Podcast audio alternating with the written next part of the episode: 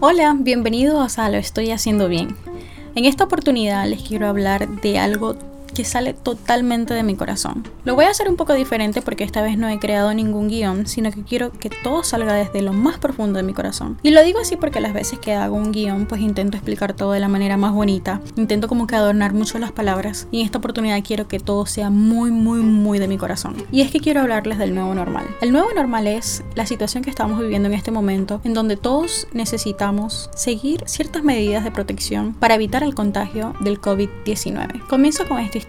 La semana pasada tuve la oportunidad de ir al centro comercial que volvió a abrir acá en Pensilvania donde yo vivo. Muchos lugares aún se mantienen cerrados, pero esto en particular ya abrió. Pero obviamente tienes que mantener tu distanciamiento social, mantener tu mascarilla y utilizar antibacterial. Tuve la oportunidad de ir al centro comercial porque necesitaba cambiar un pantalón, así que simplemente fue entrada por salida. Una vez que estaba adentro me di cuenta que había muchas personas que no estaban siguiendo estas medidas. Sin embargo, habían algunas personas de seguridad que estaban allí como que indicándole a las personas mira, tienes que utilizar tu mascarilla o bueno, si no tienes acá te ofrecemos una desechable, tenemos antibacterial y todo eso. Muchas de estas personas se enojaron porque los de seguridad les estaban diciendo que tienen que seguir o cumplir estas medidas. Algunos se pusieron muy groseros y otros simplemente se fueron. A mí me indignó esta situación porque hay muchas personas que consideran que esto del virus es un juego. Hay muchos otros que te dicen, no, estos son inventos del gobierno para mantener las masas controladas. Otros te dicen, de una u otra manera nos vamos a contagiar. Y ok, ese no es el caso, porque tenemos que hacer todo lo posible por evitar contagiarnos. Tenemos que ser un poquito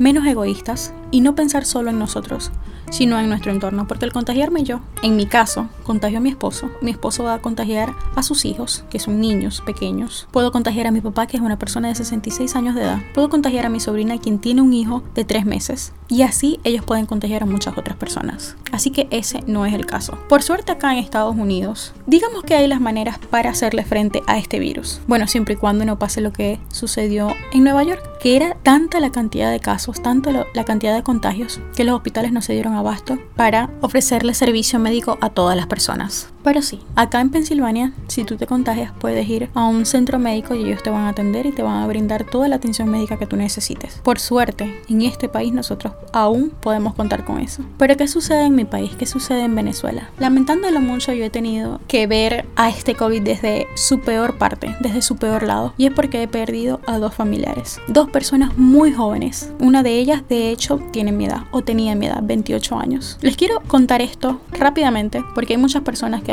piensan que esto del virus es una mentira y te preguntan, ¿tú conoces a alguien que se haya muerto del virus? ¿Conoces a algún contagiado? No, viste porque son inventos. Pues amigos, te voy a contar este lado de la historia. Voy a comenzar con este joven de 28 años, como les estaba diciendo. Sinceramente no es un familiar directo, pero es una persona que conozco desde hace muchos años que, y que está casada o estuvo casado con una amiga, una persona muy allegada a mi familia porque es la hermana de mi cuñado. Yo sé, suena un poco confuso, pero te explico la historia de esta persona. Este muchacho no sabía que tenía COVID-19. De hecho, tenía algunos de los síntomas, pero no todos. Finalmente fue al centro médico Noriega Trigo. Le hicieron la prueba del COVID y dio negativo en varias oportunidades. Así que finalmente le diagnosticaron con neumonía.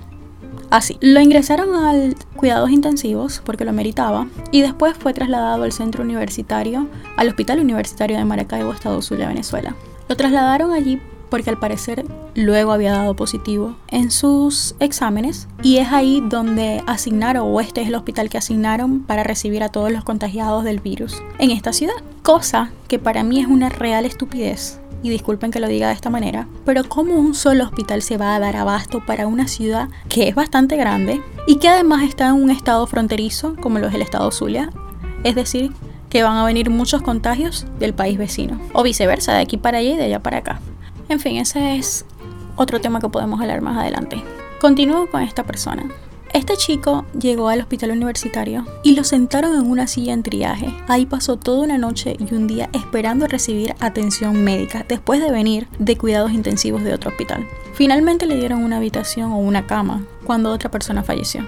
Porque vuelvo y repito, el hospital no se da abasto para la cantidad de contagios que hay en esa ciudad. Por otro lado, tampoco cuenta con los medicamentos necesarios ni con el personal médico necesario para hacerle frente a esta pandemia. Lamentándolo mucho, al siguiente día este joven muere. Por supuesto, no recibió, por supuesto, no recibió la atención médica necesaria, a pesar de que sus familiares se encargaron de ubicarle una bombona de oxígeno y medicamentos que fueron solicitados pero que después nos informan que los medicamentos no fueron suministrados a él, sino a otros pacientes. Cosa que sinceramente ya no me sorprende en Venezuela porque existen casos de corrupción desde, desde el puesto más pequeño, por así decirlo, del que recibe a las personas en el frente o en la puerta de X entidad hasta el presidente de mi país. Y como si fuese poco, al otro día nos enteramos de la muerte de otra familiar con quien también tuve la dicha de disfrutar momentos muy agradables porque era una persona muy alegre. Estas muertes me sorprenden porque eran personas muy jóvenes, personas sanas, que no sufrían de absolutamente nada, pero que lamentándolo mucho se contagiaron de una u otra manera por este virus. Nosotros tenemos la suerte de que en este país nosotros podemos contar con la ayuda necesaria, pero lamentándolo mucho, en Venezuela no. Así que tú que me estás escuchando y piensas que esto del virus es mentira, de que las muertes son inventadas, de que las cantidades de contagios son inventados y que es solamente una gripecita ya, yo te digo, yo Victoria Charles, te digo, sí hay muertos.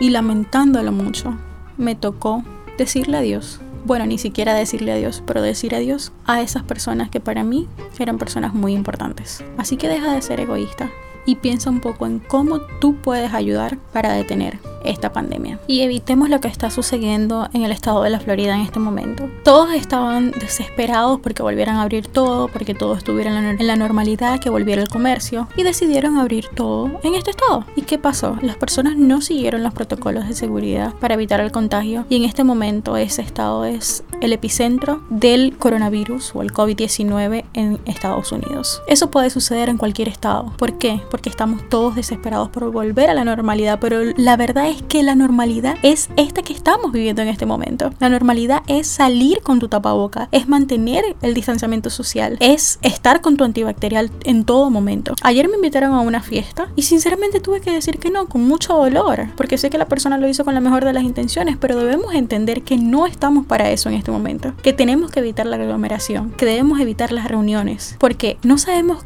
quién está contagiado y quién puede contagiar a los demás. No es el momento de festejar en este momento. Si vamos a celebrar nuestro cumpleaños, creo que Zoom, videollamada o como lo quieran llamar, es la mejor de las opciones. Pero evitemos reunirnos. Yo sé, es difícil, todos queremos celebrar, ver a nuestros seres queridos, pero no por eso se va a detener el mundo. Así que de verdad tenemos que poner de nuestra parte en ese aspecto. Por otro lado, yo tuve que volver a trabajar. Me llamaron para trabajar la semana pasada y comencé el día viernes. Estaba súper preocupada por el tema de, bueno, de que voy a estar expuesta al virus.